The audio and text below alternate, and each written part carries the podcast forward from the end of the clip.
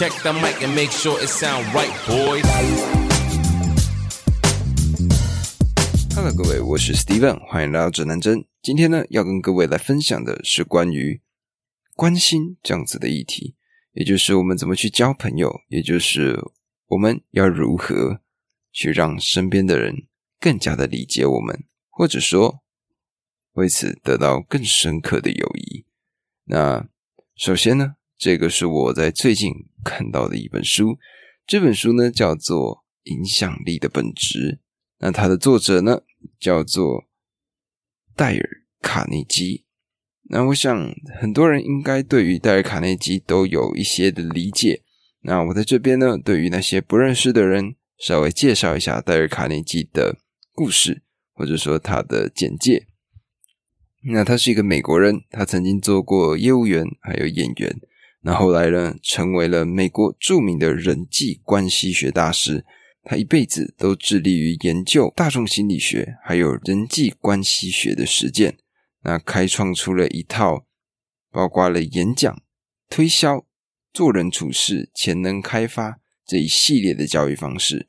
而他的这一套训练模式呢，影响了世界上很多很多的人。那他在这本书里面，主要呢就是在介绍怎么样去让影响力得以发挥。那到底交友的本质是什么？我们到底是怎么样去交到一个朋友的呢？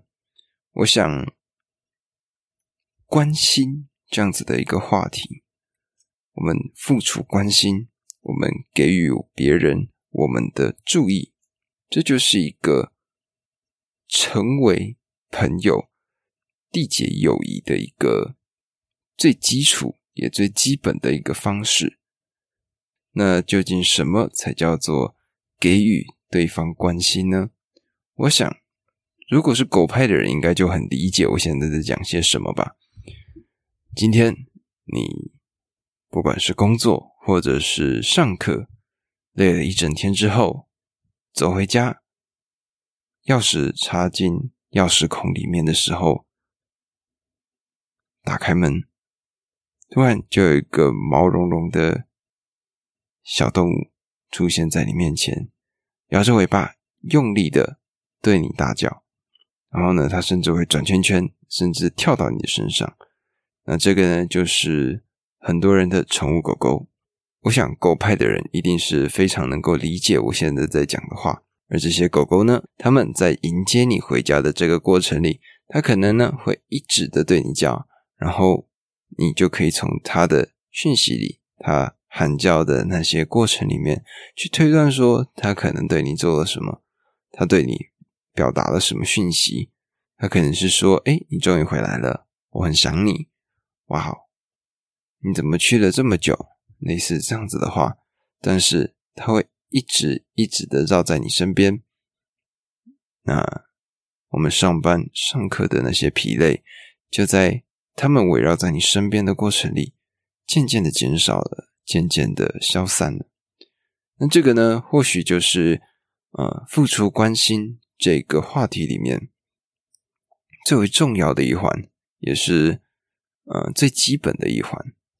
所以换句话说，获得友谊的最佳途径就是先做对方的朋友。那为什么会这样说呢？其实这个是一个。纽约的电话公司，他们对于什么样的话最常被使用，做了一个非常非常详细的研究。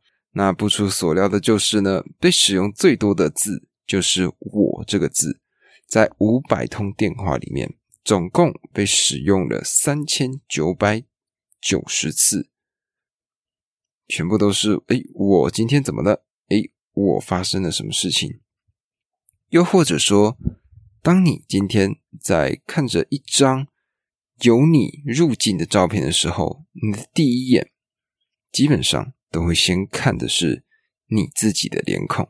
但是今天我们去交朋友的方法，永远都不是去说跟我有相关的题材，而是跟对方有相关的题材。有一个心理学的研究，他就这样讲，他是说人们很容易跟那些与自己有相同点的人做朋友。光是穿衣服的颜色就已经可以让两个原先不相识的人结识在一起。所以呢，首先在缔结友谊的过程里面，最重要的，我们还是要去理解到别人跟我们的相似点是什么，那投其所好。例如说，今天这个人他喜欢看 NBA，那你今天如果要认识对方的时候，那如果你今天要去认识对方的时候，你首先就可以从这个角度去做一个切入。例如说，诶，现在 NBA 状况发生了什么，或者说最近球赛又怎么样了，你就可以有一个很好的切入方法，让对方可以知道，诶，你对这个也有兴趣，那自然而然就会有话聊。有话题就可以延伸出更多的兴趣，那为此就有机会可以缔结出更多的友谊。那到底我们要怎么去检验自己是一个善于关心他人、拥有很多朋友的人呢？我认为在书里面的一开头这一章，它里面所讲到让我最印象深刻的一段话，就是如果你的今晚去世。会有多少人来参加你的葬礼？我想这一段话，我在看到我在看书的过程，我大概给你们想象一下我在那时候看书的场景。我其实看书的时候是蛮放松的，我其实会习惯啊找一个东西靠着，然后很安静的听着轻轻的音乐，然后靠在墙边一点一点的翻。啊，很随意、很随性的去看这本书，但是我记得我在看到这句话的时候，我就把我在旁边的笔记本拿了起来，写下了这一段话。那为此呢，也开始做了很多的思考。那我开始细数了我从幼稚园到现在一路所经历过的每一个朋友、每一个同学、每一个缘分。然后我仔细去思考这些人。他们出现在我生命里面。同样的，我在离开这个世界的时候，他们是否会来为我送上最后一程呢？大家可能会觉得这个问题呢有一点不吉利，但是其实我个人认为，在思考这个问题的过程里，有办法帮你去厘清你在你自己的人生旅途上所遇到的每一个缘分，那也可以好好的去检视你对于这些人。对于这些人的关心程度到哪里？你对于这些人，他们在你生命中的分量是什么？我在想到这个问题之后呢，我就开始疯狂的写，写了我身边的朋友，我身边的同学，我身边的每一个人。那在编写的过程里呢，我就开始思考了我自己在国高中阶段所发生的事情。那我在国中的时候呢，有一个朋友。他因为车祸，呃，离开了人世。那时候呢，我去参加他的葬礼。那我还印象很深刻，就是班上的同学都有去参加，啊，都为他上香，然后也特别在嗯那个场合里对他说了很多的话。那同样的，在高中的时候，我也有一个同学，他就因为某些缘故也离开了人世。那也同样的。班上的同学也去为他送上了最后一程。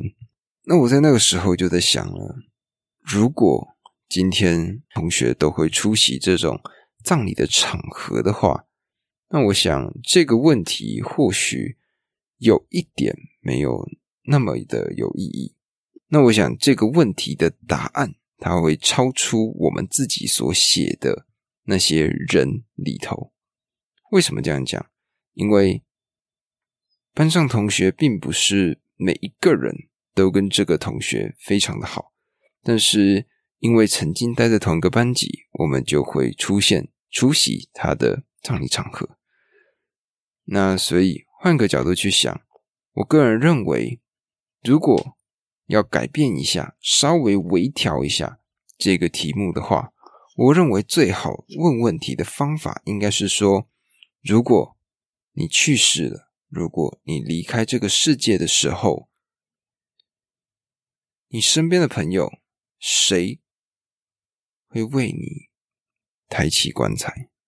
我想这个才是，嗯，这个题目里面他所要提到最重要的一个事情，就是关心别人、结交友谊这种事情，应该是要用这样子的角度来去做一个出发，因为点头之交也可以是朋友，而这些点头之交，他们也愿意，也一定会出现在你的，会出现在你的葬礼场合，但是愿意真正的来到你面前，跟你说上一段话，然后为你抬起棺材的这群人，他们才应该是最重要的。他们才应该是你最应该去衡量你身边朋友的一个很重要的利基，很重要的一个事情。那当然，这个问题呢，它最主要是要让我们去衡量我们身边的所有状况。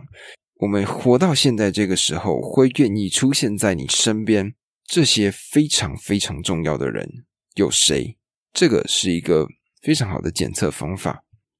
那当然，在检讨完了自己的所有状况之后，我们就可以得出一个结论：我们现在身边那些我们真正关心、也关心我们的人，有谁？是多是少？够不够？我们做的好不好？也就在这一刻，我们就可以仔细的去体悟到这个问题它到底有多么重要。那怎么从头开始的去关注一个人？那这边呢？我个人认为有几个方式，有几个做法。当然，首先也就是最基本的关心，最基本的理解。那不知道各位有没有看过一个小的短片？那这个动画的名称呢，叫做《Mr. Indifferent》。那这个作品，我相信如果有些有在平常有在看动画的人，应该。或多或少有理解，那我在这边呢，就大概口述一下他这个动画作品里面他讲到的内容。那故事的一开场呢，是一个男生，他站在电梯里面，而对面不远处，大概二十公尺的地方，有一个女生尽力的往这个方向跑过来，而就在这个时候，电梯门。渐渐的合上了，而这个男主角，他的名字叫做 Master Indifferent。那这个男主角呢，他就眼睁睁的看着这个电梯门砰合上，完全没有做出任何的举动。而在电梯合上的那个瞬间的时候，你也可以看到那个迎面而来的女生，她那绝望的表情。这个男主角呢，他就来到了街上。这时候，不远处有一个小女孩，她呢抱着一颗粉红色的气球。可是突然，他打了一个喷嚏，气球从他的怀里跑了出来，逐渐的往天空飞去。而就在这个时候，这个气球刚好就来到了。这个男主角肩膀的高度，但是这个男主角他还是一样，双手插在口袋里，完全没有想要去帮忙。而走过对接之后呢，是一个上坡的路段，在上坡的上方有一个男生，他这时候他的购物车里面塞满了很多的东西，那他呢也正在把。购物车的东西放到车上，而一个不注意，因为斜坡的关系，这个购物车从斜坡上开始往下滑，滑向这个男主角他往上走的方向。而男主角他其实只要伸个手，就可以把这台购物车给挡下来，但是他没有做，他就径直的往前走。任凭这台购物车往下坡滚去。那这个男主角呢？他后来来到了一个活动摊位，也就是我们很常在路上会看到的那种，呃，例如说无国界医生或者是人权组织给你发的传单，那问你要不要当志愿者这样子的一个呃志工单位。那他经过的时候呢，志工人员向他发了传单。那这个主角他还是没有伸手去迎接，没有伸手去拿取这个传单，继续的冷漠的往前走。那就在这个时候，他在准备过马路的时候，有一个老太太突然伸出手，牵住了他的左手。两个人呢，就这样一起过马路。那老太太因为行动非常缓慢，就这样一步一步慢慢的向前。那当然，像老奶奶这样子的走路方式，自然完全来不及通过红绿灯。所以男主角跟老婆婆跨越的这个方向，在这个时候已经逐渐的从红灯。变成了绿灯，那车子呢就准备要开始移动了。那有一台紫色的车子呢，他就从远方迅速的冲过来。那这个男主角见状，他呢也很害怕，于是他就把手伸起来挡住了这台车。那两个人呢也顺利的就这样过了马路。老太太呢，就捏了捏这个男主角的脸颊，那给他点了一个头，就离开了。这男主角呢，他在回家之后，他就靠在自己的沙发上，开始思考他今天遇到的这件事情。那在边思考的过程里呢，他就看了一下他那一张，他那一只伸出去阻挡车子的手。那也就在那一刻，他对于所有人的变化就开始变得非常的明确了。他开始主动的停下了电梯的门，他帮那个小女孩捡起了那个飞起来的气球，他主动的参与了志工的服务，他到海边去净滩，然后去养老院陪那些老人。那影片的最后呢？这个这个男主角他就看到了，在同样的那个路口，有一个穿着红色毛衣的人，戴着帽子，一样冷漠的双手插着口袋。那那个男生呢？那那个男主角呢？他突发奇想。拿了一个，拿了一个木棍，戴上了一个墨镜，伪装成自己是盲人，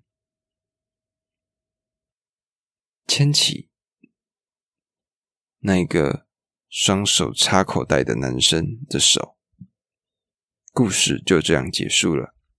那这个故事呢，它主要就是想要告诉我们一个关心别人的一个启发。那到后面，他呢在受到别人的帮助，那后面他在成功帮助别人了之后，也想透过自己的方式，让其他原先冷漠的人也可以得到更多的关心。那这看起来好像不太有关联，对吧？但是我想说的是，在这个男主角他在做了这些事情之后，开始他的身边变得更加的美好。那个小女孩开始开心的笑了。那个因为她而成功可以进入电梯的这个女生，也成功的，也当然对这个男生有比较，也当然对这个男主角有比较好的印象。那我想，这个呢，就是所谓我们拿出自己的真诚，拿出自己的呃关怀，所会得到的一个结果。我想，从一个最基本的方式就可以做起了，也就是。记得别人的生日，为什么我会这样说呢？我们想想我们自己在面对生日的状况吧。除了大部分的人，除了有一些少数工作繁忙的人，他们对于自己的生日可能没有那么有印象以外，大部分人在看到了生日这个日子的时候，其实心里或多或少都还是会期待别人为我们送上祝福。就算我们嘴巴上面说的再怎么不在意，其实我们还是会期待有些人突然敲了一个讯息，打了一通电话，告诉我们说：“，生日快乐。”那换个角度去想，如果今天我们成为那个主动去给予别人这一个祝福的人，别人的心里是怎么想的呢？那这个呢，就可以讲到一个我之前印象，那这个呢，就可以讲到一个让我自己印象非常非常深刻的例子。那那是一个我的一个同学，我跟他呢算是呃有一些交情，还不错。那我就在我的笔记本上面呢，有特别写下了他的生日日期。那在那一天到来的时候呢，我又看到这个日子，那我呢就特地去跟他说了一声“嘿，生日快乐”，然后分享了一下我跟他之间的其中一个小事情。那希望他呢，在接下来的这个新的一年里面，可以有更好的发展。那一切呢，都可以非常的好。后来呢，我才知道说，哦。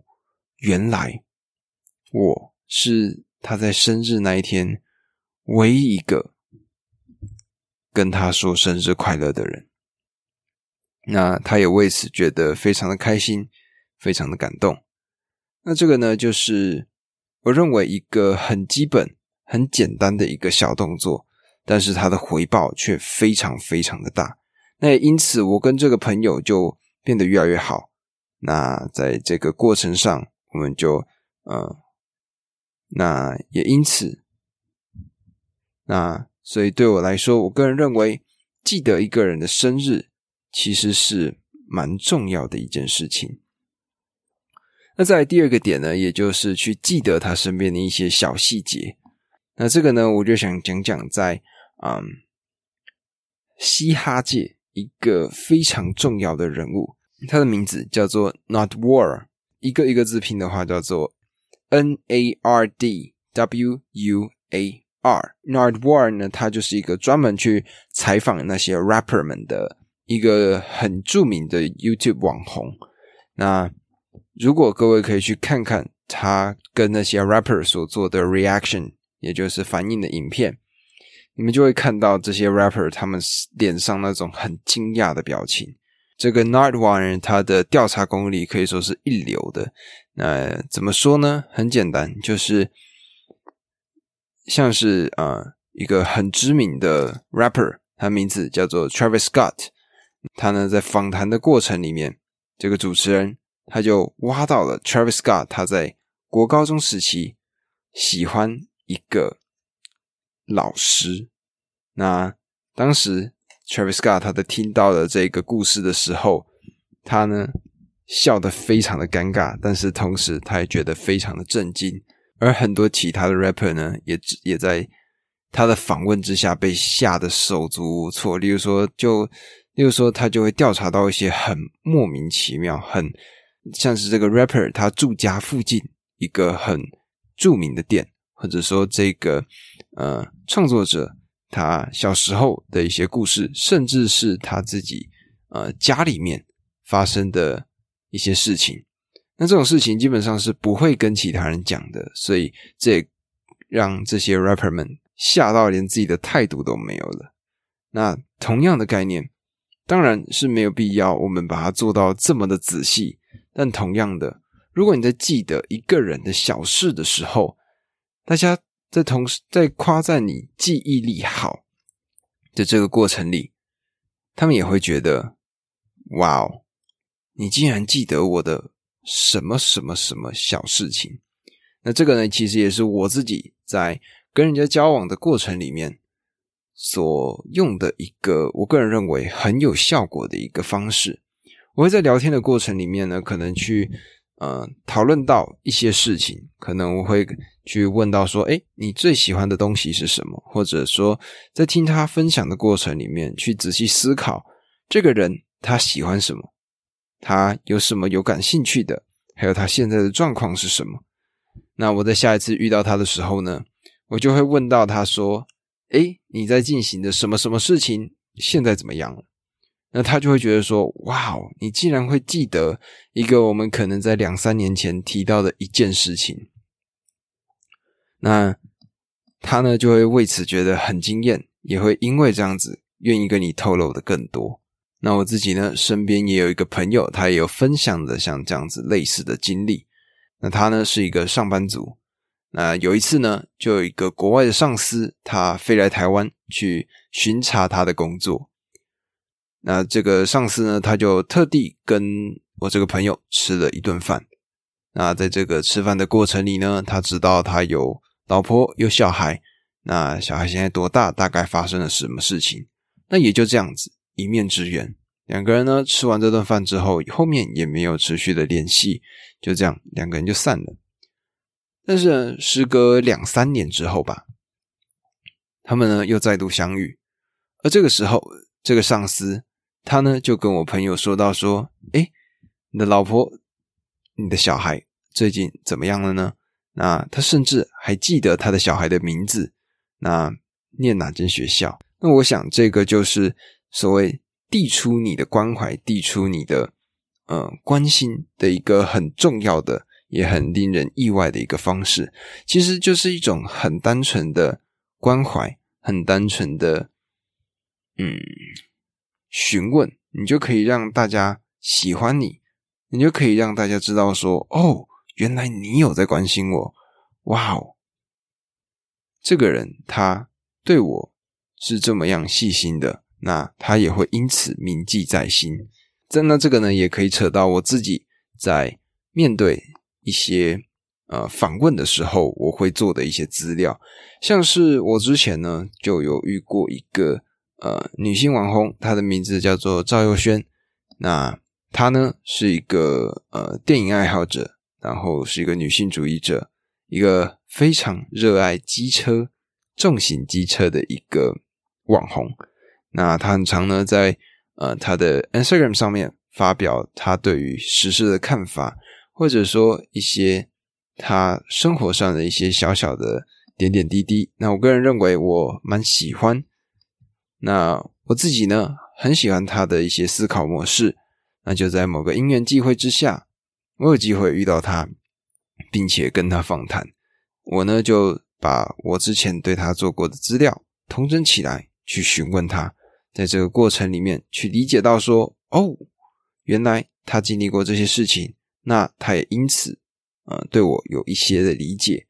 那我也用了这样子的做法去访问了其他的人，像是像是一个法国的甜点主厨，或者说一些其他的在各界都有一些名气的名人。那这里呢，我想到了一句话，那这句话呢，其实远在西元前一百年前就已经出来了。